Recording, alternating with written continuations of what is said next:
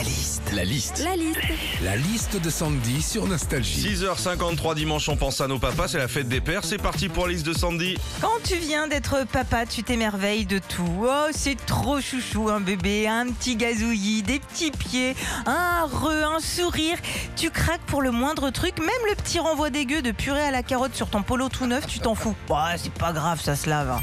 Quand tu viens d'être papa, il y a des endroits dont on te parle que tu ne connais pas forcément. Alors si en tant que jeune papa, on vous dit euh, tu veux une table à langer Bah va direct chez Aubert. Alors n'allez pas chez Guillaume Aubert hein, qui fait 20h minuit sur Nostalgie parce que lui il peut vous dépanner d'une table mais plus d'une table de mixage et pour changer une couche c'est pas hyper pratique. hein.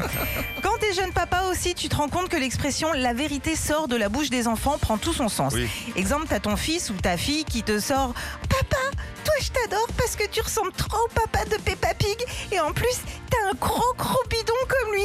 Alors là, tu te dis, c'est quoi le plus chaud? C'est d'avoir un gros gros bidon ou de ressembler à un cochon qui lui-même ressemble à un zboob Enfin, quand tu deviens papa, il se passe un truc incroyable. C'est que tu es capable de reconnaître 17 variations de pleurs.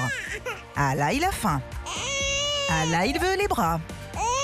Ah, chérie veut sa tétine. Ah non, mon amour, désolé, ça c'est caca. Retrouvez Philippe et Sandy. 6h-9h sur Nostalgie.